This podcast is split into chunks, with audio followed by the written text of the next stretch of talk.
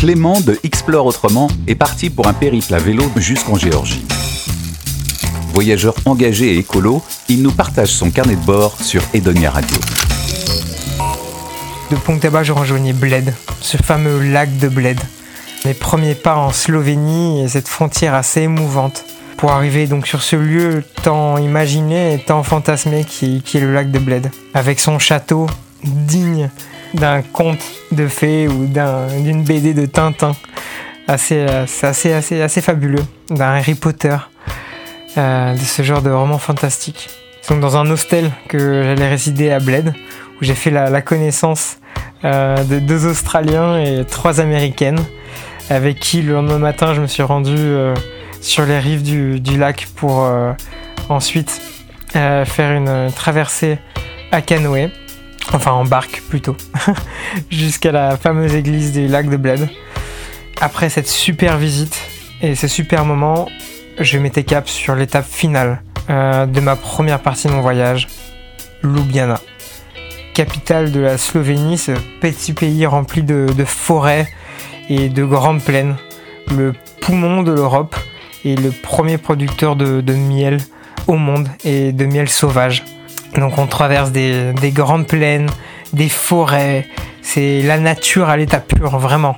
En tout cas en Europe, je pense qu'il y a, à part la Suisse peut-être, euh, je pense qu'il n'y a pas d'autres pays qui peuvent autant rivaliser sur cette image de nature.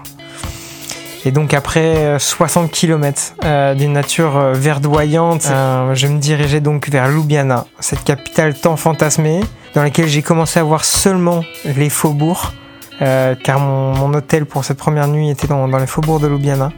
Et c'est le lendemain matin que j'ai découvert ce, centre assez coloré aux, couleurs pastel avec cette euh, rivière et ces deux ponts qui forment dire, la place principale de, la ville. Cette cathédrale, son château et la vue, la vue sur ces montagnes qui entourent la, ville, les montagnes et les, et les collines, collines verdoyantes encore une fois. On a l'impression d'être en fait une petite ville entourée de, nature. C'est assez, fou.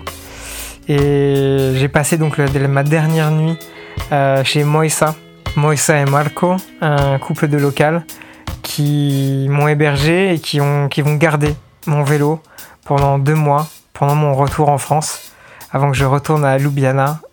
Donc merci à eux, merci à moi-même pour m'avoir donné euh, l'opportunité euh, de vivre cette expérience.